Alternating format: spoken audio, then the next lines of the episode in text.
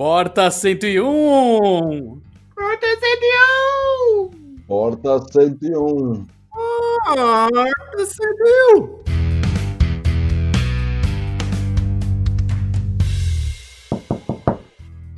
Ah! Sejam. Falei com uma voz de macho. Sejam todos bem-vindos mais uma vez ao Porta 101, o podcast que acontece atrás da Porta 101, que é onde fica o Canaltech, o nosso querido Canaltech. E hoje temos aqui quatro participantes. Eu sou Adriano Ponte, estarei com vocês até o fim do episódio, juntamente com Luiz Felipe, o tio Chico. É o teu Chico? Juntamente aqui temos também o nosso querido Felipe Chatkowski. Fala pessoal do Canaltech. Como é você, senhor Felipe? Muito bem, muito bem. Estou muito feliz pela participação, pelo convite. É, me sinto lisonjeado por esse convite especial. Muito obrigado. E para completar o nosso quarteto temos Pedro Cipoli, senhoras e senhores. É, estamos aqui de novo, né? Se a gente não estiver aqui, a gente não vai estar aqui, né? Então, vamos embora. E hoje nós temos um tema muito especial e gerado através de uma quantidade absurda de memes que Felipe consegue mandar para as pessoas pelo WhatsApp, que é a nossa atual conjuntura. Devemos tudo ao pessoal de TI para o home office. Essa profissão antes conhecida como garoto da informática e hoje chamada de deuses da internet. E é sobre isso que a gente vai falar hoje, então fiquem ligadinhos aí. Bora lá.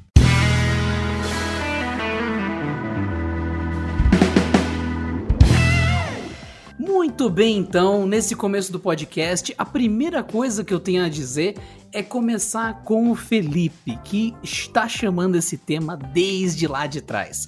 Quando começou o isolamento do pessoal em casa, quando começou o lance de fazer home office, desde o primeiro segundo o Felipe manda no WhatsApp de 412 pessoas por dia. Tá vendo? Vocês estão em casa? Tô vendo ninguém agradecer os profissionais de TI por possibilitar essa mamata para vocês. Cadê? Cadê vocês agradecendo eles? E só isso, dia inteiro, dia inteiro. E aí, Felipe? Chegou o momento. A gente tá em casa. O que, que você quer falar? O que, que você quer soltar? Você quer que a gente mande uma salva de palmas para todos os profissionais de TI desse Brasil? É isso? Basicamente é isso, né? Eu, eu comecei uma campanha através do WhatsApp com todos os amigos influentes aí para as 9 horas do dia 25 de março, todo mundo sair nas sacadas dos prédios e bater palmas para os profissionais de TI. Afinal, a gente nunca é desobrigado para esse esse profissional tão importante na, nas nossas vidas, né? A gente acaba não vendo o trabalho desse pessoal e acaba só reclamando quando alguma coisa dá errada. Mas e o obrigado? Cadê o obrigado? Olha só, eu sinto muito ódio reprimido nisso. Você também sente isso, Chicão. Você também sente isso, Pedro. Eu sinto uma mágoa querendo sair. Eu sinto um respiro. Ah, tá vendo? Aquele ah, tá vendo contido. Ah, e para quem não conhece, é a primeira vez, talvez, que o nosso querido tio Chico, que é o Luiz Felipe, que está participando aqui hoje, que é um dos nossos developers, né, Felipe, né, tio Chico, aqui que trabalha aqui no Canaltech, que está dando sua aparição. Você pode se apresentar mais especificamente o que você faz no canal e dê o seu, a sua, seu meio centavo de prosa aí nessa campanha do Felipe de valorização teística. Então, é, é, é a primeira vez mesmo fazendo um podcast. Para mim, tá, tá sendo assim novidade, vamos dizer assim, né? Essa, porque profissional de TI não, não tem muito essa característica, né? De, de se expor nesse sentido. A campanha que o Felipe levantou, ela é interessante, porém também é uma novidade para a gente, porque para quem trabalha com TI é sempre deu problema. Só lembram quando dá o problema, senão é como até lá no próprio canal Tech somos a turminha do aquário, né? Os, intocáveis. Então é, é, é, um movimento interessante, mas não, não acredito que exista ainda esse reconhecimento. Não, para quem não entendeu, os caras trabalham tão concentrados, tão focados, tão putos ali de concentração, que eles ergueram um muro de vidro entre eles e os demais do andar, para eles ficarem ali quietinhos com o fone, com aquele olhar assim de que não dorme há cinco dias com um copão de café, ali naquele quadrado de vidro. E daí fica lá o Felipe ali de longe, tipo, e aí? O que, que eu vou jogar ali de bomba para eles?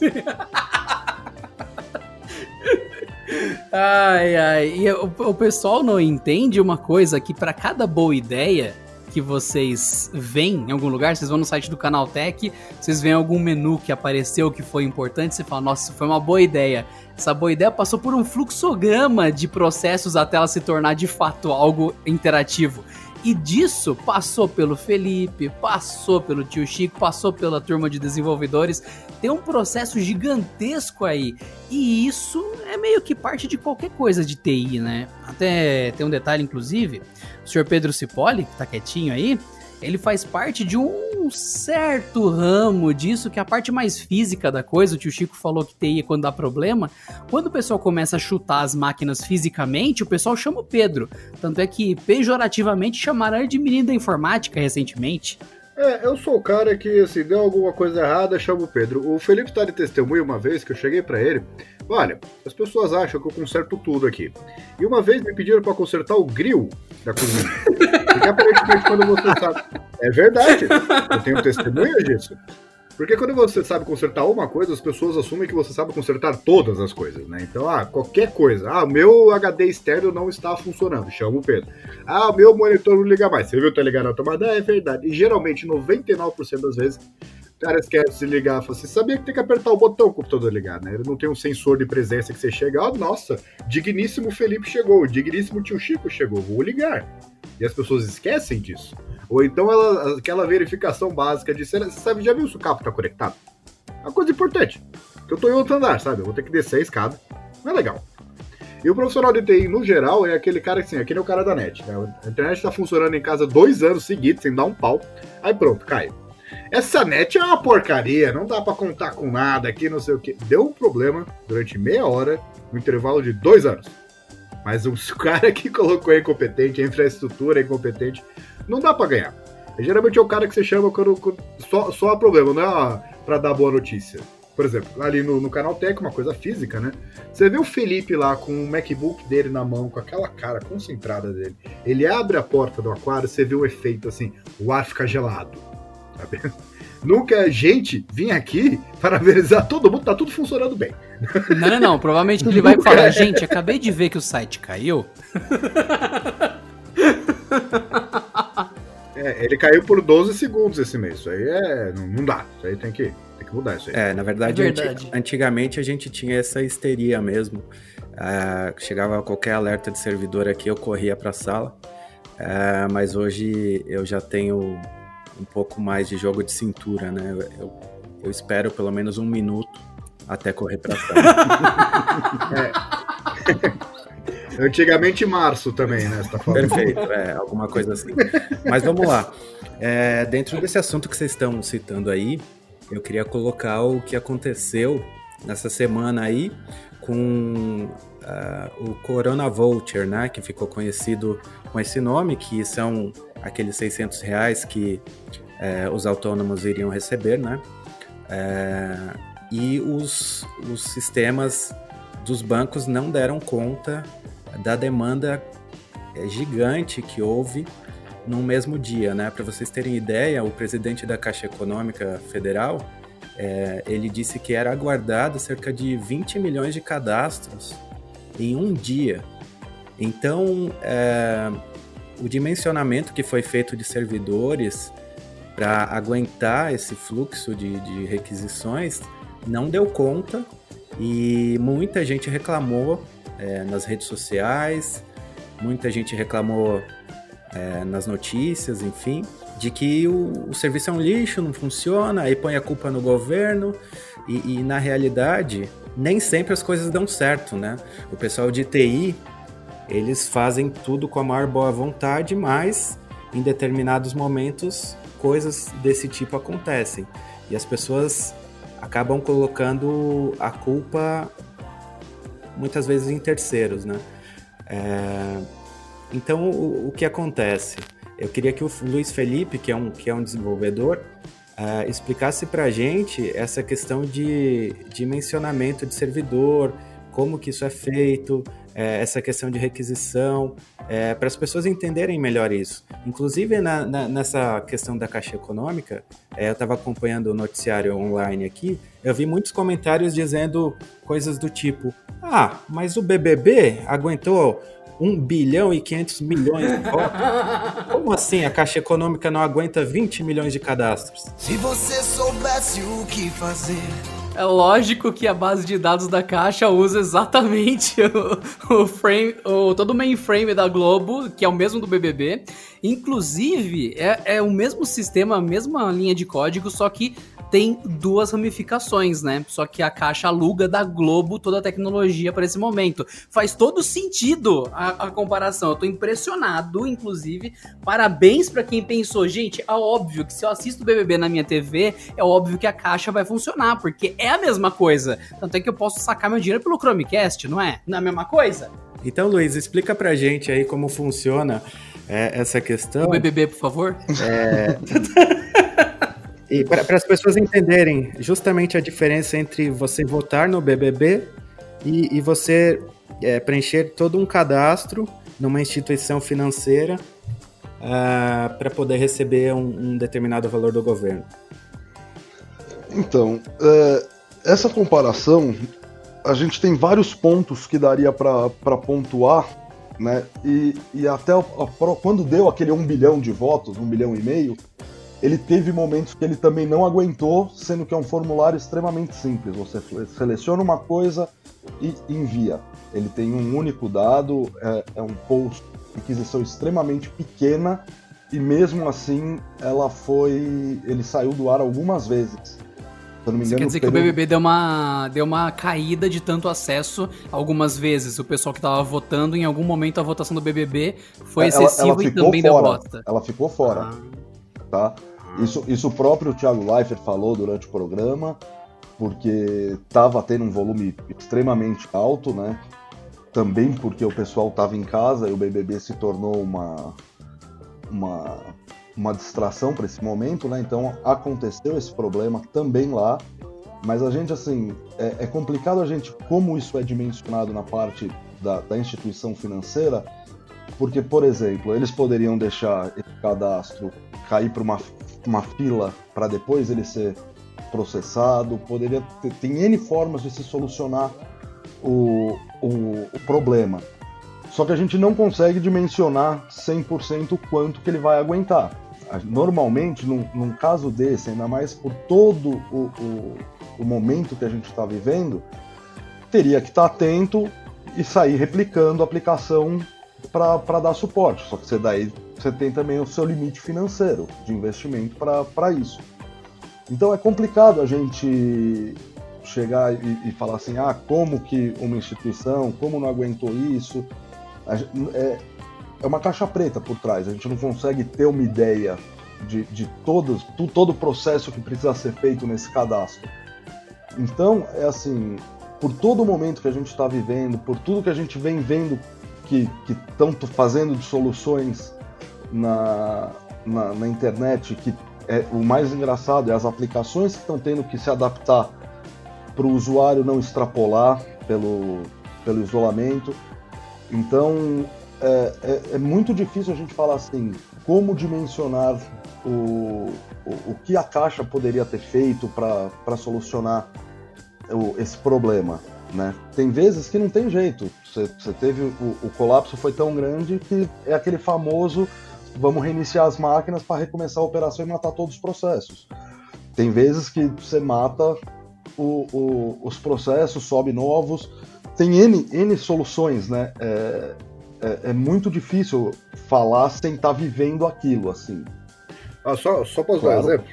É que nem as, as, pessoas elas, elas consideram que não, como é que a Caixa não conseguiu, como é que um monte de empresa não está conseguindo um monte de coisa, né?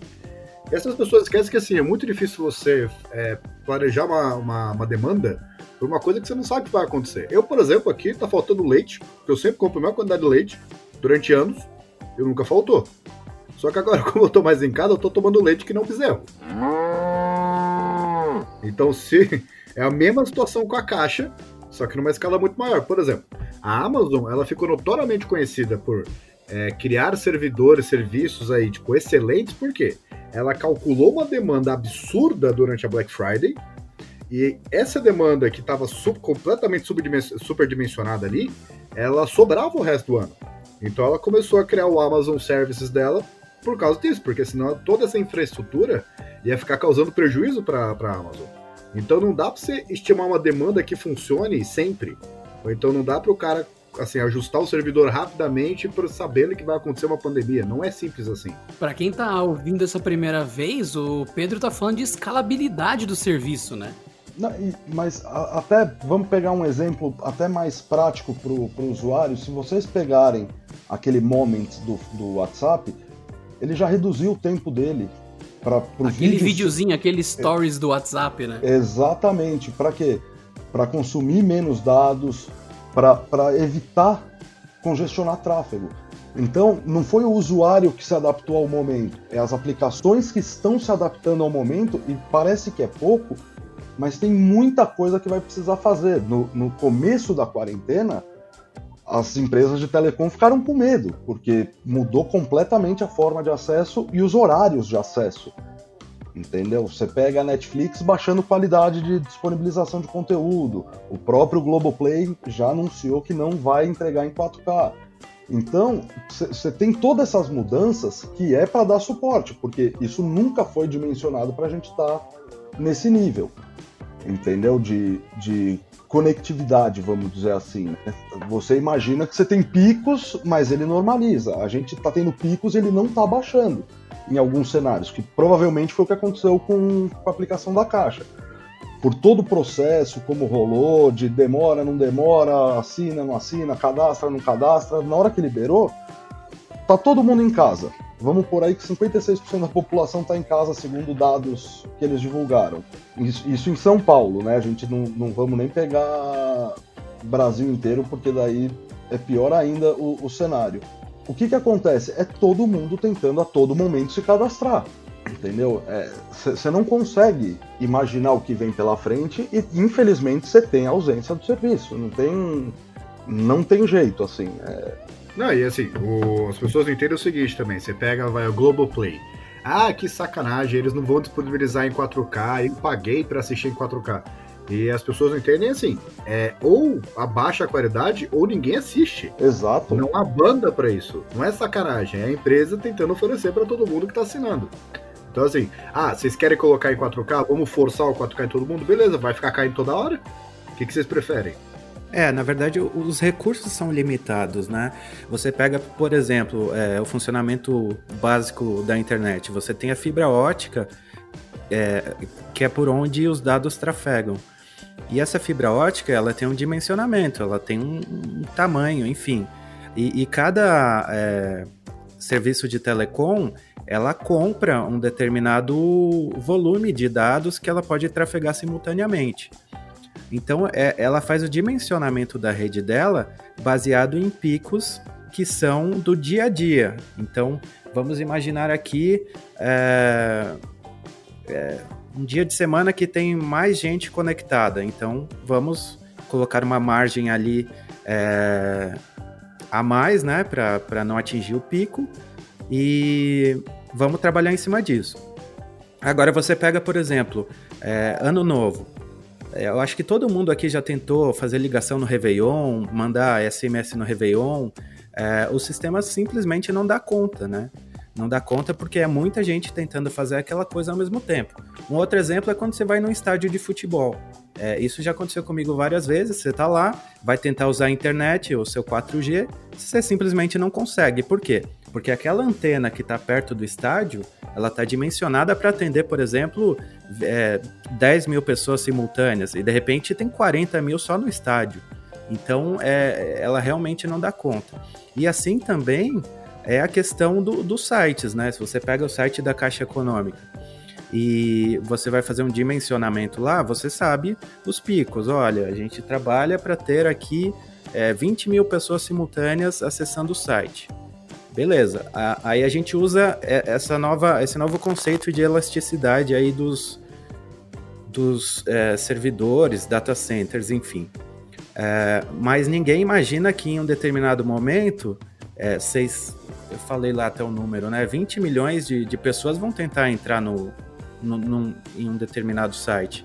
Ele não vai aguentar, como o, Pedro, o, o, o Luiz Felipe estava explicando, cada requisição que você faz em um servidor, por exemplo, você entra no site da Caixa, cada imagenzinha que você está requisitando ali, que está montando a página, é uma requisição que está sendo aberta no servidor, é um pedido que você faz lá, ele vai processar esse pedido e vai te devolver a informação que vai aparecer no seu navegador. É, então, existe um, uma quantidade de processos simultâneos que esses servidores conseguem processar. É, digamos que um determinado servidor consegue processar 5 mil requisições simultâneas de imagem. Se você tentar jogar para ele 20 mil, ele não vai dar conta, ele vai começar a enfileirar esses processos até o momento em que ele pode travar, porque ele não dá conta de é, entregar aquela fila toda que está se acumulando e mais as novas requisições que estão chegando é, na, em tempo real. Então, por exemplo, tem já 20 mil requisições paradas. É, o esforço gigante dele e a fila de requisição também já ocupando espaço na memória dele para seu próximo trabalho. Exatamente. E, só, só por um parênteses aí nisso, a gente tem um outro cenário nesse momento que também pouca gente está comentando, que é o que, que acontece. Vamos pegar antes. Processamento do... cruzado das bases de dados do governo? não, não, não, não, nem, nem nesse nível. O, o que, que acontece? Antes, vamos pensar como que era o nosso horário comercial. A gente tinha um link de internet dentro das empresas que tinham 60, 50, 10 mil pessoas sendo roteadas por aquele endereço. Então o que, que acontece? Vamos supor, ah, vamos supor que 10 dentro da empresa vão acessar o site da caixa. Eu já votei isso no proxy ou em alguma outra interface em cache. Então o que, que acontece? Eu reduzo a requisição. Então eu consigo controlar. Todo mundo em home office, apesar das empresas de telecom, algumas estarem usando e abusando de Genat, tudo, todas esses, essas coisas para tentar melhorar, a gente aumentou demais o número de requisições independentes, não, não agrupadas de, de um único local, entenderam? Isso, isso dá um impacto também. Por exemplo, se nós, nós quatro, que cada um está na sua casa, acessar o mesmo lugar, é diferente do que se a gente tivesse os quatro dentro da Canaltech acessando. Porque a gente ia proteger o nosso link. Entendeu? A gente não ia deixar criar uma requisição externa. O nosso proxy já ia olhar e falar: opa, já tem acesso, espera aí que eu tenho aqui dentro e já devolve. Então tudo isso gera um problema. Né? É, é, tem, muitos, tem, tem, muitos fatores nesse cenário que a gente está hoje. Que que é isso? O cara teve um infarto com o telefone. Ele teve... agrediu o telefone. Não era hora de ligar, né? Esse é única... o bom profissional de TI. Quando é hardware, ele soca. Quando é software, ele xinga. Gosto disso. Gosto. Isso é TI raiz, Felipe. Ó, tá tudo certinho aqui. Esse lugar tem futuro. Esse é home office na raiz também. Daqui a pouco minha filha vai chegar aqui, papai, papai, papai. Não dá pra você controlar o ambiente onde você está. Tem um monte de variáveis aí que podem acontecer. Inclusive as requisições individuais que o tio Chico tava explicando, que faz todo sentido. E o Felipe totalmente obcecado pelo processamento do servidor. Achei muito interessante, porque é isso que mais pelo menos para mim, que dá a sensação de é isso que tá fazendo esse site ficar lento e tudo mais. Bem que, normalmente, tem o ponto do tio Chico, dos acessos individuais ter aumentado. É muito complexo. Não sei como vocês conseguem ter tanta TI na cabeça sem surtar no fim do dia, vocês, viu? então, é, só, só, complementando o, que o Luiz estava falando aqui, a Netflix, por exemplo, Uh, eles têm servidores de cache. Cache é o que? É uma cópia do arquivo que fica mais próximo do usuário.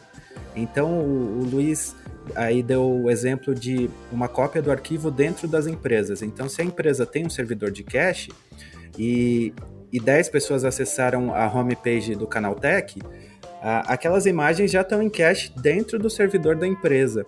E aí, quando a próxima pessoa vai acessar, é, ao invés dele sair para a conexão externa do provedor, passar pelo, pelo sei lá, telefônica, é, Vivo hoje, né? É, e ir até o servidor onde está essa imagem, não. Ele simplesmente não sai da rede interna. a imagem já está ali no servidor da empresa, ele entrega a imagem para o usuário. E aí a gente tem um exemplo que é o Netflix. Eu não sei se vocês sabem, mas o Netflix ele tem é, servidores de cache espalhados em todos os provedores que vocês podem imaginar. É, você pega, por exemplo, um provedor de uma cidade do interior, Batatais, por exemplo. Se lá tem 5 mil usuários, muito provavelmente tem um servidor da Netflix rodando lá dentro do data center daquele provedor da cidade. Por quê? Uma vez que você pedir é, o, o, arquivo lá do O Poço, que é um filme que está agora em evidência, ao invés desse, dessa requisição ir até um servidor da Netflix que está lá nos Estados Unidos, por exemplo, ele não precisa. Ele vai até o provedor que está na própria cidade de Batatais e retorna o arquivo direto para a casa do usuário. É muito mais barato é, em termos de, de custo né, para o provedor, porque ele não precisa trafegar dados externos, ele está trafegando dados só dentro da rede interna dele. E para o usuário também é muito mais cômodo. Mas mesmo assim, com esses servidores de cache, como aumentou muito a demanda de Netflix, os próprios servidores de cache não estão dando conta.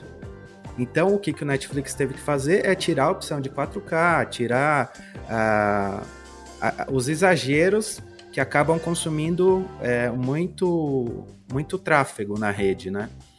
O e... mesmo recurso do servidor de cache, né? Pode ser que ninguém esteja usando, mas está lá disponível gastando todo esse processamento, banda e tudo mais à toa, né? Exatamente. Então, ele vai dar preferência, o servidor de cache sempre vai dar preferência para os arquivos mais acessados. Então, você tem, por exemplo, é... vamos pegar lá Casa de Papel, que está na quarta ou quinta temporada agora. Nossa, é... mas você tá serizeiro mesmo, mas tá Netflix ter demais. Olha muito só. É, claramente, os arquivos da última temporada vão ser muito mais requisitados e acessados pelas pessoas que estão assistindo Netflix do que a primeira temporada. Então, ele vai dar preferência para manter em cache a, a última temporada. E existe um algoritmo inteligente ali que vai verificar na cidade de Batatais quais são os arquivos que as pessoas mais acessam e manter esse cache atualizado. Então, é, o que eu quero também dizer com isso é que é tudo muito complexo, né? É, é tudo é criado para maximizar resultado, para conseguir atender o usuário, custar menos para o provedor. É, as pessoas esquecem. É que, assim, você falou o exemplo do Netflix, as pessoas esquecem do esforço e da inteligência que o Netflix tem para entregar conteúdo. Que, por exemplo, você pega o Poço, você entrava lá no Netflix, na página inicial apareceu o primeiro do Brasil. O, pra, o país inteiro estava assistindo. E por trás, assim, não é só você clicar no filme e assistir. Todo mundo já deve ter reparado, quem tem Netflix, que alguns filmes carregam muito rápido e outros demoram demais para carregar. Em especial quando você começa a entrar na, nas partes obscuras ali, o último item da última lista. Por quê? Porque ele não tá nesses caches locais. Então, é quando, a, quando ele vai fazer esse dimensionamento, fala assim, ah, tem muita gente existindo.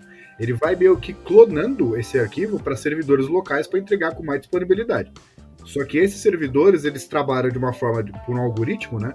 Então, é, ele não vai entregar sempre o mesmo conteúdo, ele vai com base nas pesquisas do usuário. E como tem muito mais gente em casa, esses servidores que foram criados para uma certa demanda, eles deixaram de, assim, deu para eles. Ah, tem muita gente assistindo, então vamos colocar o posto para todo mundo. Sim, só que é muito mais gente do que o Netflix estava acostumado um mês antes.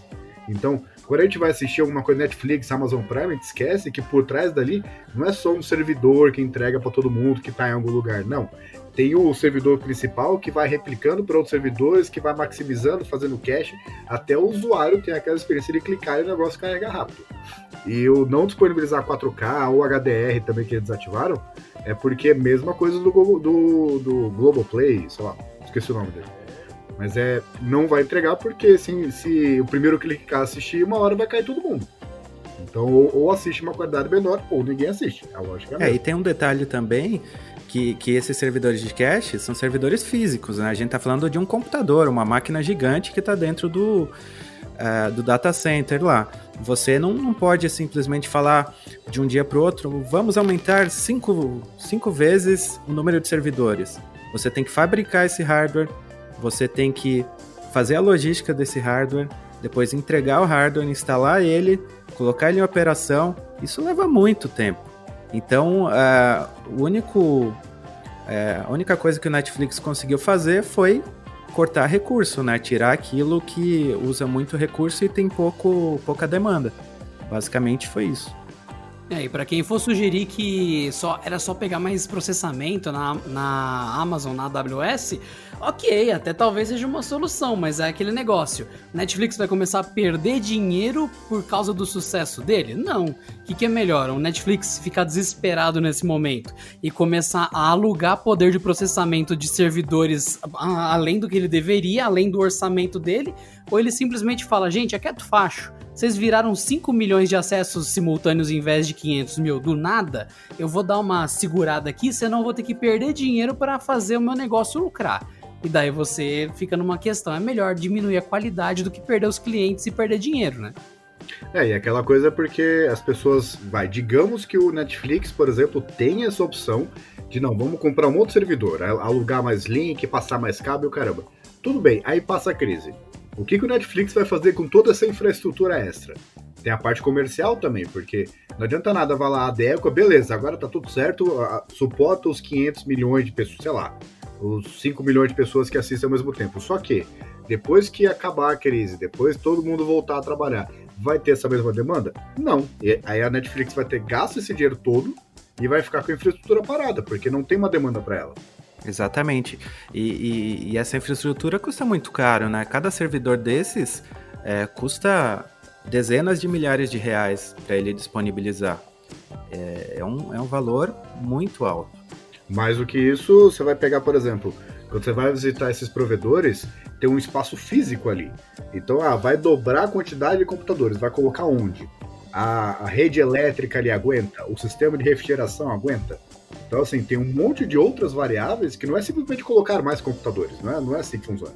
Tem que colocar mais computadores, tem que ver se os disjuntores aguentam essa energia toda, tem que ver se o ar está saindo para não superaquecer as máquinas, tem que ver o próprio espaço físico também organizar, tem que colocar esses servidores funcionando adequadamente com o resto dos servidores, não pode ser uma entidade separada, né?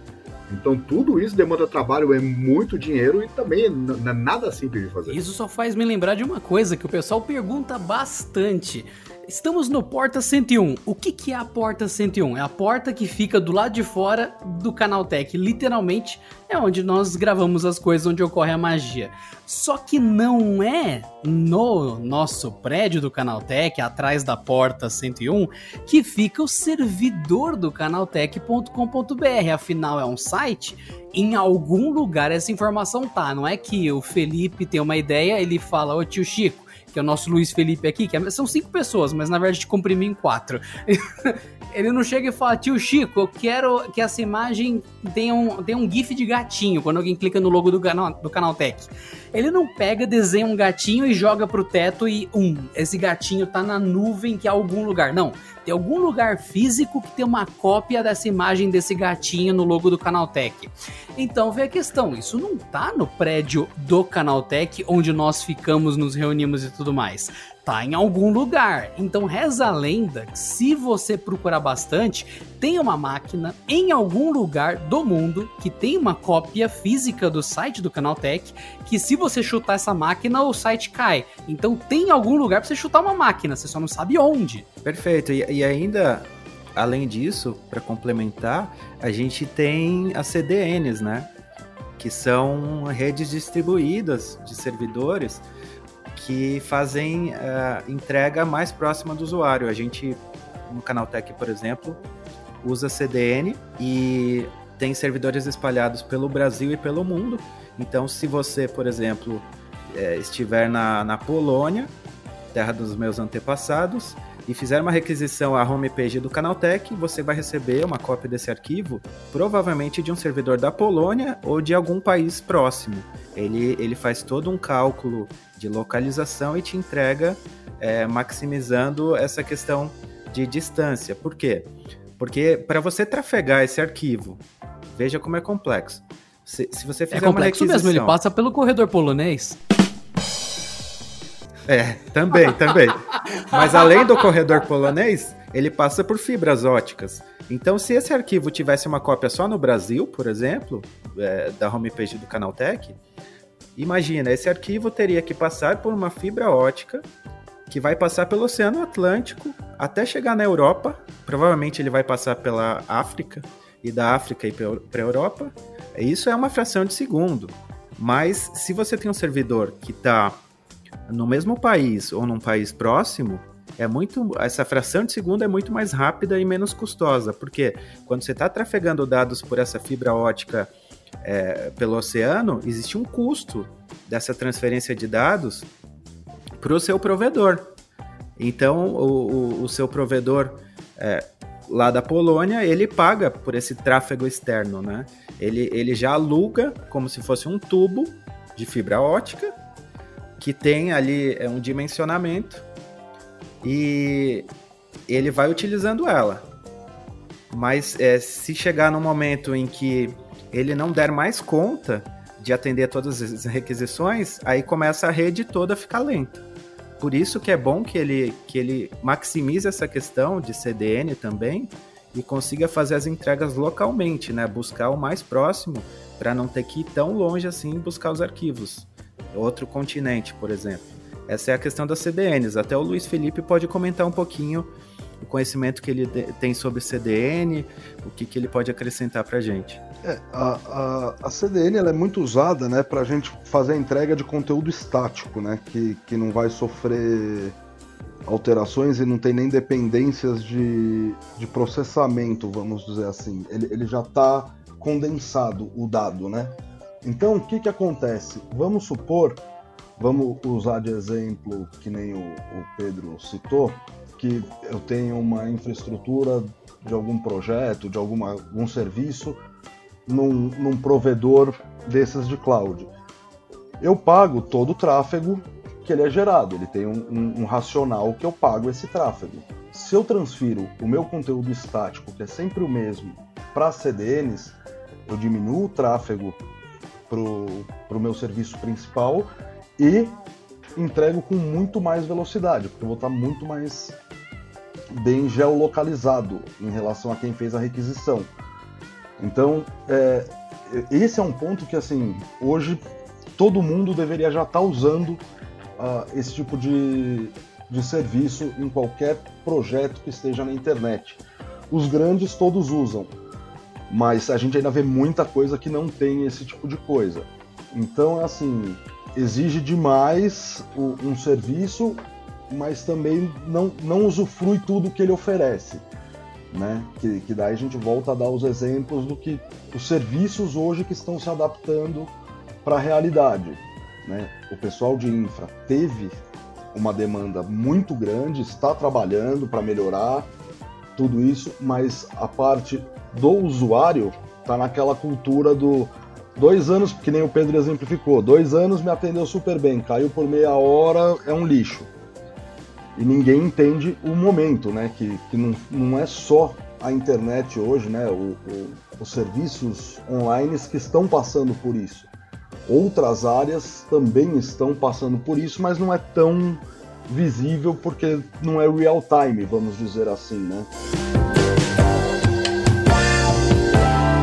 O pessoal só vai lembrar mesmo na hora que der problema. Afinal, esse é o marco número um do TI, né? A gente só vai lembrar que os profissionais de TI existem quando a gente quiser quebrar o serviço. E a culpa é nossa. Mas ah, só que como a culpa é nossa, a gente tem que passar para alguém. Logo tem que passar para quem? para quem só apanha e resolve, que é o pessoal de TI, que são santos. Eles apanham, redimem os pecados digitais nossos e a gente continua usando. É lindo. É, afinal, a obrigação do TI é fazer a coisa funcionar, não é? É, então, exatamente. Tem todo um purgatório envolvido nisso. Não, mas é, eu acho que deve ter uma aula na faculdade disso já, porque sempre que a gente vai visitar o tio Chico lá dentro do aquário, que é o. Eu acho que assim, criar uma sala, uma sala pessoal de desenvolvimento, porque eles enchem tanto o saco deles que eles merecem um lugar mais quietinho, mais bem ventilado, mais reservado, né? Porque sempre que alguém abre a porta, não precisa nem ser o Felipe, pode ser eu. Eu vou lá, vou visitar o tio Chico. Ele olha pra mim e fala, puta, o que que vem agora? Não é pra dar bom dia, não é pra, pra falar, cara, gostei do seu casaco. Não, é sempre, ó, seguinte, o negócio não tá funcionando. Por que que não tá funcionando? É, vai, tá me atrapalhando. E começa aquela coisa, ele nem sabe o que que é. Então, provavelmente não, não foi culpa dele. E não é uma coisa que assim, ele, ele consiga entender na hora para resolver localmente. Tem que chegar, ó, é assim, ó, é um problema nisso aqui, desse jeito que dá, só quando eu clico com um mouse específico quando ele tá com RGB verde. Aí assim, se você puder resolver isso agora, eu agradeço, e sai. Aí ele fica lá, assim, para aquele exercício de sociologia, né? Meu, primeiro, o que, que, que você falou? Segundo, para conseguir é, é, criar a situação para dar o problema de novo já é um negócio assim impossível. Então a coisa precisa de um certo nervo de aço, assim, para lidar com essas coisas. Porque chega alguém e fala, mas, mas eu acabei de chegar. São tipo 7 horas da manhã. Como assim? A culpa é minha? Ó, eu de certa forma não tenho esse amor que vocês devem ter. Tanto é que eu não faço parte desse lance de TI que vocês três de alguma forma fazem. O Felipe, bom, tá à frente do Canaltech há quantos anos, Felipe? Os Canaltech são oito, né? Mas... É 8 de Canaltech mais 20 de vida e de outros projetos que você tinha e tudo Exato, mais. Exato, é. Em, em TI tudo... são 20 Vamos anos. revelar sua idade também, né? Assim, vamos dizer não, que não precisa. Eu comecei seus... bebê, então 20 ah, anos. Justo, justo, justo, justo. Cara super novo. O tio Chico, você tá há quanto tempo em TI em geral? Então, mais de 20 anos. Amanhã velho será, velho será, velho. E Pedro tá com alguma coisa de TI? Eu sei que você é mais nível de hardware há quanto tempo também? É, eu faço mais porque eu tô entediado, né? Mas eu imagino que desde os meus 18, então fazem 5 anos. Mentiroso! Muito bem. Todo mundo honesto aqui, adorei, adorei a honestidade. Bom, então eu tenho que perguntar a vocês três. Tem três graus diferentes de resposta, mas vocês gostam de resolver problemas? Isso é le... Vocês gostam? Re... Deixa vocês realizados, ou pelo menos com aquele sorrisinho de canto de boca? Vou responder primeiro, vou responder primeiro. Eu adoro resolver, ou o hardware não funciona, ou o roteador não liga, ou não tá chegando sinal, eu adoro. O que me incomoda é lidar com a pessoa que tem o problema. Esse é o meu grande problema. Problemas físicos, beleza, deixa eu e a máquina sozinha, a gente resolve. Só que a pessoa que geralmente tá com problema, puta, é um saco lidar com ela. Mas é esse conto que vocês acham. É, eu, eu, eu concordo em alguns pontos aí com, com o Pedro. A, a pessoa normalmente até pinta o problema maior do que é. Tem, tem, tem, tem, tem uma dificuldade aí nesse, nesse contato humano, vamos dizer assim. Mas eu, eu arrisco dizer que todo mundo que foi para a área de, de tecnologia, o, o, o, grande segredo é a solução de problemas, né? Tem, tem aquela, aquelas piadinhas que o pessoal faz de que ah, não existiu problema e a gente criou, mas mesmo assim é para solucionar um problema, né? Mesmo que ele tenha sido inventado. Então não tem como não gostar disso, né? De, de resolver um, um, um problema. É verdade, muitas vezes a gente está programando, né? E é, é, o que ele falou, a gente cria problemas, né? Ou é, não percebe que a gente errou em algum ponto e já aconteceu comigo de ficar horas tentando resolver um problema que eu mesmo criei, né? E não sei como eu criei isso. Até que você descobre que é uma vírgula fora do lugar. É, até aquela piada aqui, por que, que programador gosta de modo escuro, né? porque atrai os bugs. Muito bem. Nossa, Nossa, senhora, que ruim! Nossa! Ai. Piadinha, piadinha, é, piadinha. Cara, a parte da minha formação tem a ver com análise físico-química de água, então é mais química orgânica. Você sabe o que seis carbonos foram fazer na igreja? Benzeno. É isso aí. É. Toma essa. É, essa é só pra quem é da área mesmo, hein?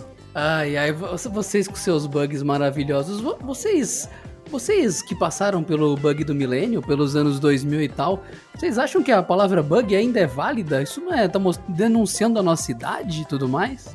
É, ela foi eternizada, né? Ela não, não, não tem como ela denunciar. O pessoal percebe que somos todos jovens. Não, é que o Pedro deu um exemplo assim muito interessante, então eu realmente acho que não fica, não fica possível esconder a idade.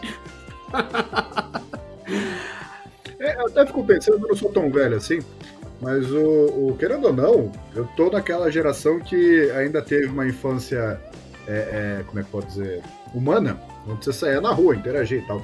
Eu era tipo que nem minha filha, nasceu e tem, tá tudo digital. Até pra você escolher ter um assistente pessoal aqui para comandos, um mordomo eletrônico tal, que manda ligar a luz. Então eu fico imaginando se essa nova geração vai ter essa paciência para, sabe, entrar nas, nas, nas entranhas do, do, do problema Assim, ah, por que, que o Netflix caiu? Falei, cara, tem tanta coisa que dá para falar. O, pode ter pegado fogo ali no, no, onde tem o servidor, o link quebrou, o, o cara colocou uma vírgula ali que derrubou o Netflix inteiro, porque isso acontece. Tem tanta coisa para que pode ser, não é funcionou ou não funcionou, não é um switch. Então eu fico imaginando se futuramente terá essa paciência para chegar e falar assim, meu, eu tô há 8 horas para resolver por que, que o, o, o azul do Canaltech não tá no azul do Canaltech, tá um outro azul. Entendeu? Porque eu não consigo reproduzir o azul certo. Eu sinto que cada vez mais o pessoal, pelo menos pensando no que você falou da sua filha, eu tava extravasando mentalmente aqui, a experiência dela vai já ver tudo conectado. Você vai ver o que é TI hoje, tá até difícil dizer o que é TI. Para pra pensar. Você volta muitos anos atrás, o que, que era TI? Você tinha uma casa que tinha uma cozinha, teoricamente, tudo ali funciona por si só. Você tem uma sala que pode ou não ter uma TV há 50, 60 anos atrás. Você tem o quarto que é só uma cama, você tem o resto que são só objetos. O que, que de fato tem de TI ali dentro? Se a família tivesse condição ou fosse uma família num local onde tem acesso, teria uma TV para casa inteira. Aquilo seria o único objeto de TI junto com um rádio às vezes teria ou a TV ou o rádio. Era muito específico, você levantava o dedo e falava: aponta nessa casa o que, que é TI. Você apontava para a TV, você apontava para o rádio. Acabou, era isso. E era uma tecnologia que vinha sempre da transmissão de algo maior, a emissora de rádio, a emissora de TV, e ela chegava até você. Era isso, ela vinha em mão única ela era sintonizada por quem tinha equipamento. Então era muito específico. Um, um item da casa tinha a ver com tecnologia e especificamente da informação. Só que agora você pega uma casa, você aponta para a casa inteira, em todo lugar, em qualquer cômodo, pode ter um smartphone, que por si só já tem todo tipo de troca de informação indo e voltando e tem uma complexidade tão grande.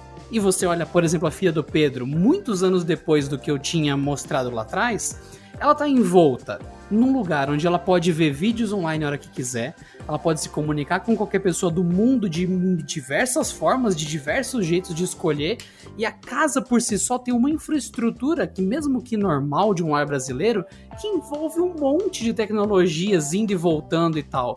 Então acredito que vai ser até difícil de explicar o que, que é TI daqui a alguns anos. Ela já vai crescer com isso tão emaranhado que é capaz que alguma coisa que ela faça seja parte do trabalho de TI, mesmo que ela não seja uma programadora, mesmo que ela não seja propriamente uma developer. Alguma coisa vai estar tá envolta nisso, porque meio que está perdendo o sentido diferenciar a TI da sociedade como um todo. Eu vejo que hoje as coisas são muito intuitivas, né? É, isso de certa forma, também é culpa da Apple, né? Que criou devices super intuitivos. Era óbvio, todo mundo sabia. Calma, gente, calma, eu vou ah, chegar lá. Lindo, que lindo. Que, que é lindo. Essa, a gente sabia, a gente sabia. Adriano, você me deve 10 Eu devo, que droga. Então a Apple criou coisas intuitivas que, que depois o Android acabou copiando, né? Porque tinha que correr atrás e criou essa geração, essa geração nova aí que realmente é, não tem noção de como as coisas funcionam e para elas é simples assim, tem que funcionar e, e ponto final. É, eu vejo, por exemplo, minha filha. Um dia ela chegou na televisão, primeira vez, ela tentou apertar com o dedo na televisão, né? Achando que era touch. Então, então é, é uma coisa que, que é uma mudança de paradigma mesmo, né? A gente é de uma época onde existia o CPD, né? CPD dentro das empresas, o Centro de Processamento de Dados. Então. Era uma ó, formação da Aí você está entregando as nossas idades, hein? Opa, opa. E aí, nesse CPD, você tinha um ar-condicionado extremamente gelado. Você, todo mundo acho que lembra disso. Você entrava lá, tinha um monte de computadores, pessoas estranhas, e parecia um frigorífico. Basicamente era isso o CPD. E esse CPD, é, esse CPD, ele mostrava como TI dentro de uma empresa era uma coisa específica. Você ia na contabilidade, dane-se, tem máquina de calcular mecânica, tem abaco, tem lápis, tem caneta, tem ali um cara fazendo conta de cabeça, mas é isso. Ele vai mandar um papel para outro setor, se precisar mandar esse papel para uma outra filial, ele vai descer no CPD que lá, lá sim tem um fax. Lá sim tem algum jeito de mandar para alguém aquela informação. Porque TI era como se fosse uma. Vamos colocar essa, essa bijuteria aqui nesse cantinho, tá vendo? É esse objeto brilhante aqui de canto. Ele faz um trabalho de apoio e é, é um TI, é um negócio. Era algo isolado, não era todos os setores têm telefone. Não, pode parecer incrível para você que tá ouvindo, mas não era toda empresa que tinha telefone em todos os setores. Tem um negócio chamado ramal lá de trás, porque linha telefônica era uma desgraça para conseguir. E você tinha que meio que dividir essa linha telefônica. Agora você vê uma empresa, tem 30 telefones diferentes que ligam para você da mesma empresa, porque linha telefônica hoje não é nada, virou bobagem. Mas lá atrás, a minha empresa tem telefone e eu tenho um telefone na minha mesa. Eu lembro que tinha uma pessoa da minha família há muitos anos atrás que quando ela descrevia o cargo de chefia dela, ela sempre usava a frase: "Eu era tão importante que eu tinha um telefone na minha mesa". É, hoje lá no décimo tem um telefone que ninguém quer atender, né? Você vê como, como os tempos mudam. Ele toca um olha pro outro. Quem que vai atender também? Mas, mas até pegando um pouco da deixa do, do Felipe, quando ele falou das facilidades que a Apple trouxe e tudo, tem um outro ah, cenário. Ah, não, mais um, não, mais não. um. Ah, não, não. Não. Eu, não. Eu, não, não, eu só vou pegar a deixa, pode ficar tranquilo. O, o que que acontece? A gente também tem uma outra mudança na, na parte de TI, que ela é bem legal de ser. Eu posso dizer que eu estou acompanhando muito ela desde o início, porque antes, né, isso lá atrás, como o Felipe falou do CPD, que era aquelas salas geladas com umas máquinas que ninguém queria nem entrar lá perto, era só as pessoas esquisitas. Hoje a gente já tem muitos departamentos em empresas que têm especialistas em desenvolvimento pra, que, que não é necessariamente do sistema da empresa em si. Você pega o pessoal de BI, coisas assim, que já não está mais só na área de tecnologia. As outras áreas acabaram se tornando tecnologia também. Então, a nova geração vai, vai ver uma coisa que, assim, eles não vão ter nem como imaginar o que era sem tecnologia, como que era, o que, que era aquele monte de papel, é, armário arquivo, essas coisas para eles provavelmente não vai mais ter. Então, é, isso é muito legal, né? É, é, ele deixou de ser uma, uma dependência só, tipo, ah, a empresa tem que estar conectada. Como hoje a empresa precisa respirar tecnologia independente do setor. Entendeu? E, e, e, no, e pegando já a contrapartida do momento que, que o mundo está vivendo, isso está cada vez mais claro. Você pega qualquer varejo, precisou ir para e-commerce. Você pega qualquer escritório que, que fazia algum tipo de atendimento, precisou ir para o online. Liberaram atendimento de determinadas especialidades médicas online. Então, isso tudo é muito legal de, de ver, porque é uma tendência do futuro que foi forçada agora. Né? Não acredito que isso vá permanecer pós essa crise, vai vir de novo, né, como, como uma, uma novidade, porque precisa melhorar em N aspectos, mas a gente já vê que para a nova geração, assim, o, o, que a gente fala de, pô, preciso estar conectado, eles não vão conseguir se enxergar sem estar conectado. É, eu posso até dizer, por exemplo, é, mesmo essa nova geração, acho que o, o cara ele vai trabalhar no TI, mas não tanto quanto assim, ah, eu, eu vou olhar o Netflix e quero ver como é que funciona é muito de curiosidade que o cara já tem desde de criança, uma questão de aptidão. Eu acho que mesmo assim vai, vai continuar nessa nova geração. Porque, por exemplo, estava eu aqui em casa, fico entediado, o que, que eu faço? Eu resolvo problemas que não existem. Eu queria fazer o meu computador mandar um vídeo para a TV via Wi-Fi, e só que ou a decodificação fica no, no computador, porque minha TV não entende o X264. Então, em vez de converter, que seria muito mais simples, é só deixar converter durante a noite fica tudo certo. Mas eu queria que fizesse isso na hora. Então, aí eu fiquei tipo quatro horas aqui, aí chegou minha esposa, minha linda esposa, amo muito.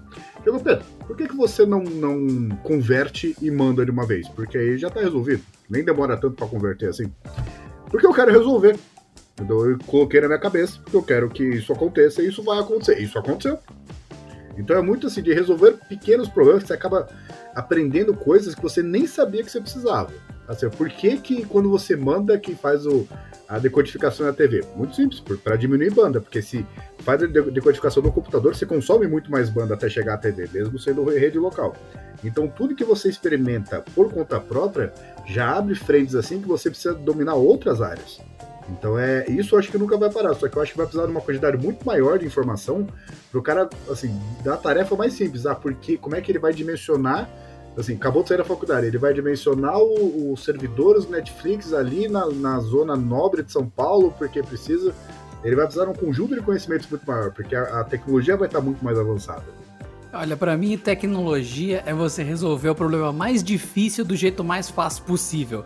Você pega aí os seus vídeos aí que tá, sei lá, em DivX, H264, não interessa. Você abre um e-mail no Google, coloca pedrovideos@gmail.com. Aí você vai no fotos.google.com, sobe os seus filmes, as suas coisas que você tem offline pro Google Fotos, ele vai converter no servidor do Google sem esforço nenhum e você assiste na sua TV pelo Google Fotos. Pronto, beijo, me liga. Aí tá vendo essa nova geração? não, não, não, dá pra discutir com esse pessoal. É tudo simples. Ah, se você comprar um MacBook, um iPhone, uma Apple TV e tudo isso, vai funcionar tudo certo. É o Felipe falaria isso. Eu, eu tenho certeza que o Felipe falaria isso. Então, não, eu queria acrescentar, né, que hoje a nova geração, e inclusive nós, né, a gente tem algumas mordomias que não existiam antigamente, né? você pedir comida. Tipo upload rápido. O que mais que a gente tem aí? Uh, o próprio Netflix, né? Jogos para deixar sua filha quieta num tablet específico ali no canto. Eu não sei como é que meus pais me criaram, mas eu não consigo me ver criando a minha filha sem deixar ela com o joguinho dela, onde ela faz a pizza virtual dela e ela faz a feirinha virtual dela colocando num trenzinho que leva para casa dela. Isso eu não tinha na geração anterior. Você faz isso também, Felipe? Puta que pariu, você faz isso. Sem dúvida, minha filha já fez isso, mas ela já tá num, numa idade um pouco mais, mais, avançada do que a do Pedro. Mas eu acompanhei isso, sim. É incrível como tem canais no YouTube com vídeos de massinha, é, onde você ensina a criar coisinhas de massinha, e tem milhões de views, né? Mas enfim, esse é um assunto é, não foi feito para é, ter... É... Não, não foi feito para ter um é, vídeo Peppa... legal, um vídeo massa. É um vídeo massinha, né? Meu Deus, Deus do céu. Ai, meus hum. queridos companheiros, minha coisa linda. Estamos aqui chegando próximo do nosso portal de saída, do nosso lindo Porta 101. Eu acredito que uma coisa que o pessoal que gosta muito do Canaltech ou de qualquer meio de acesso, porque a gente fala do Canaltech, mas existe, por exemplo, o site só de gatinho. E no Canaltech ainda não tem o projeto que eu passei pro Felipe, que ele vai conversar com o tio Chico ainda de desenvolver, que é o Canaltech Gatinhos, que é uma vertente do Canaltech só para GIF de gatinho. É muito legal.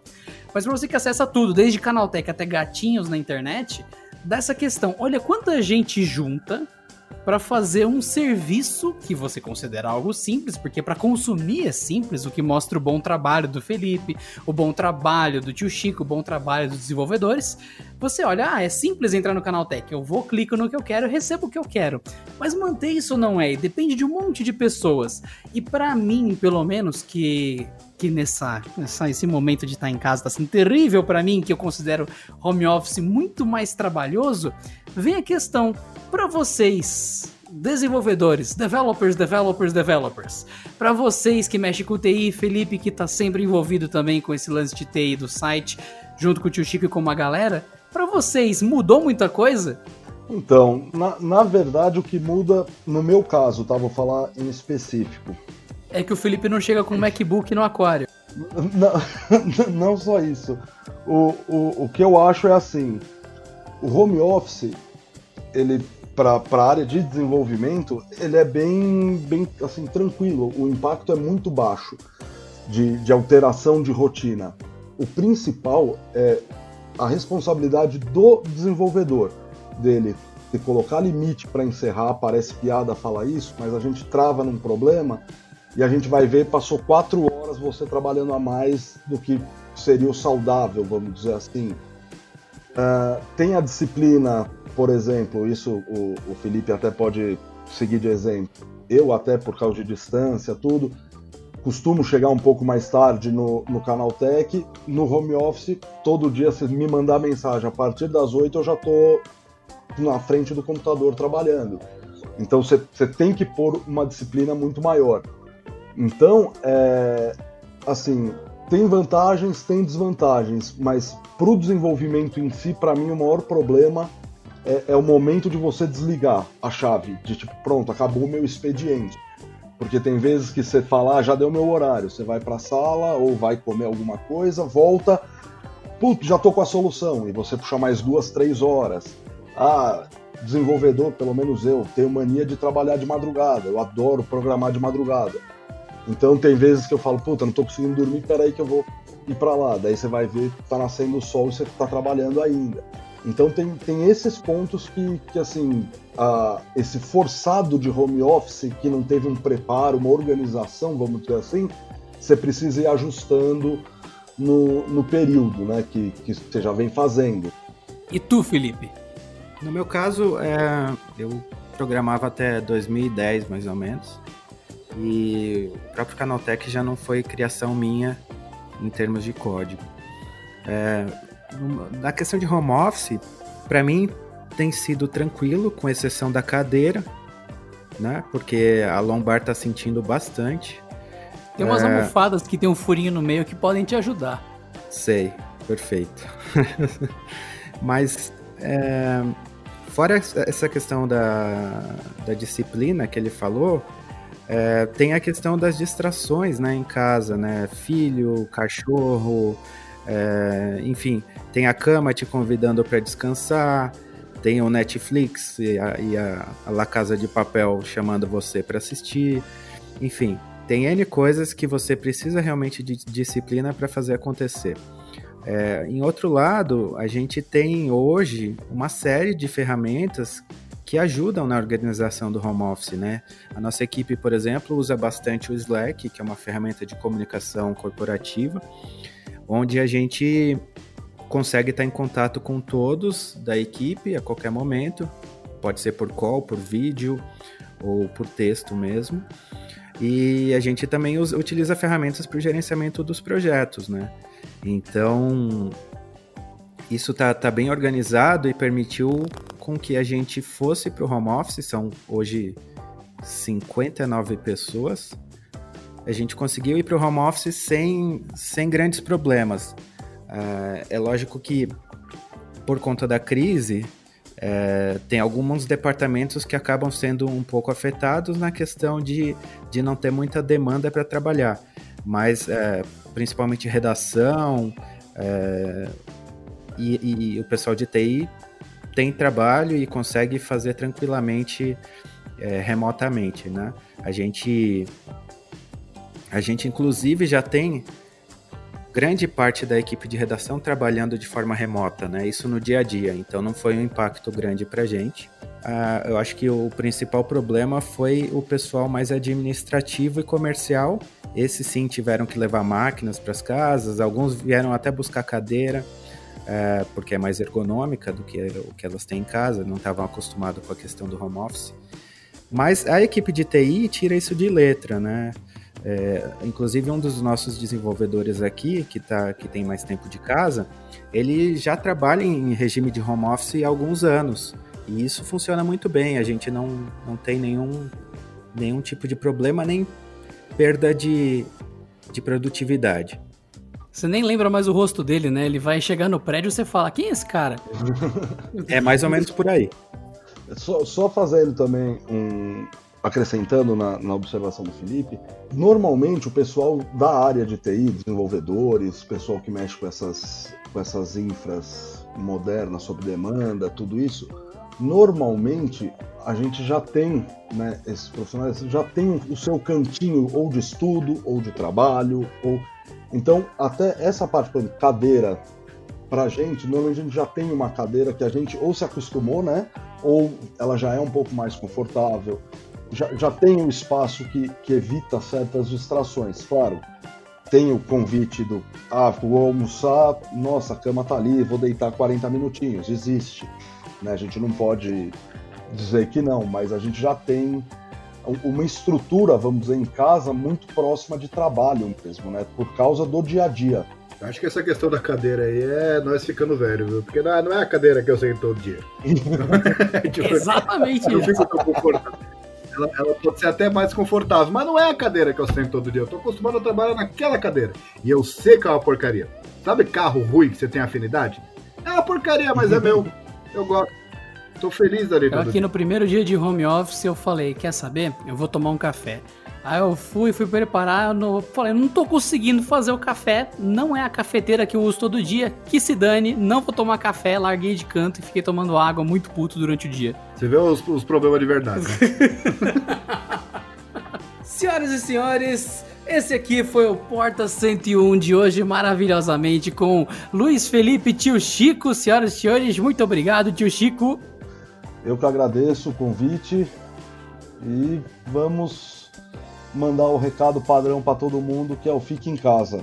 Fiquem em casa, mantenham-se ouvindo o podcast do Porta 101, que se você não sabe onde tem, porta101.com.br tem a lista de episódios. Se você abrir o seu agregador de podcast, qualquer um deles, do seu iPhone, que é o que o Felipe usa, ele só usa iPhone, ou então o seu Android, que é o que as pessoas normalmente usam, a maioria das pessoas, coloque podcast na sua loja de aplicativos ou no seu aplicativo de podcast, coloque Porta 101, que você assina e recebe todos os nossos episódios de grátis para você ouvir e reouvir nesta quarentena. Também estamos chegando ao fim, então Felipe Chatkowski, muito obrigado por sua participação trazendo uma visão muito interessante. Vocês três, o Felipe, o tio Chico e o Pedro, trouxeram abordagens totalmente opostas sobre as coisas, o que é excelente. Então, Felipe Tchaikovsky, muito obrigado pela sua participação. Adriano, eu que agradeço por terem me convidado para esse podcast. E também queria deixar aqui minha homenagem e meu muito obrigado ao profissional de TI que faz tudo isso acontecer, deixando a nossa vida mais fácil às vezes um pouquinho difícil, mas em geral muito mais fácil do que antigamente. Uma salva de palmas para todos os profissionais de TI desse Brasil, desse mundão. Uhul! Parabéns. Parabéns. Dá para colocar aquela, aquelas palmas do Chaves? Ou aquela risadinha enlatada? Beleza. Edição, pode colocar o claque que o Felipe pediu? É já, pode mandar aí.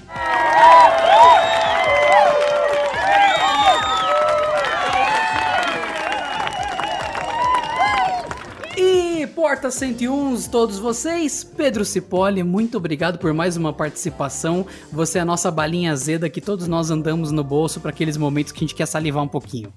É, eu sou o cara mal-humorado que fala alguma coisa, as pessoas, nossa, que engraçado, mas não foi uma piada.